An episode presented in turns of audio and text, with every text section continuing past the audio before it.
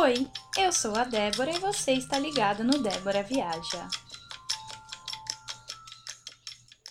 Eu sei que uma das dúvidas de quem está se planejando para ir para fora é o quanto de dinheiro é necessário para isso. Também passa pela nossa cabeça se o dinheiro que temos é suficiente caso a gente precise enfrentar algum aperto, não consiga trabalho, fique doente, etc.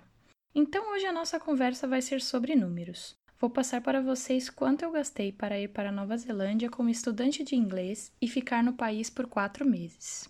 Mas primeiro eu preciso deixar claro que eu embarquei em junho de 2017 e naquela época o dólar neozelandês estava em torno de R$ 2,30. Então vamos lá. Primeiro eu gastei 13 mil reais com a agência de intercâmbio.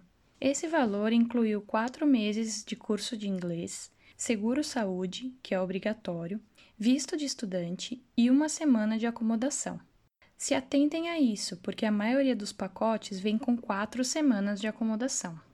Além disso, eu precisei comprar uma passagem de São Paulo para Queenstown de ida e volta, que na época saiu cerca de 3 mil reais. Agora vamos aos gastos na Nova Zelândia. Eu morei por quatro meses na cidade de Queenstown e não consegui trabalho, ou seja, precisei me virar com o dinheiro que eu tinha, então eu economizava o quanto podia, justamente por não estar recebendo um mísero dólar. Eu sempre dividi quarto com mais uma pessoa e pagava em torno de 200 dólares por semana. Eu escolhi morar no centro para não pegar ônibus, que na época custava 6 dólares.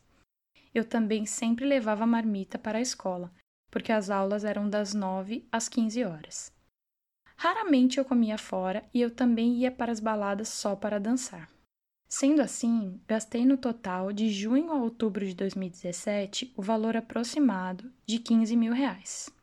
Por fim, chegamos à conclusão que na época eu gastei cerca de 31 mil reais para ir para a Nova Zelândia como estudante de inglês e morar no país por quatro meses em 2017. Espero ter ajudado de alguma forma. Mesmo que os valores já não sejam mais os mesmos, talvez você possa fazer as contas com o valor do dólar neozelandês atualizado. E caso você tenha mais alguma dúvida, pode me chamar. Muito obrigada por acompanhar mais um episódio. Te espero na próxima. Um beijo e até lá!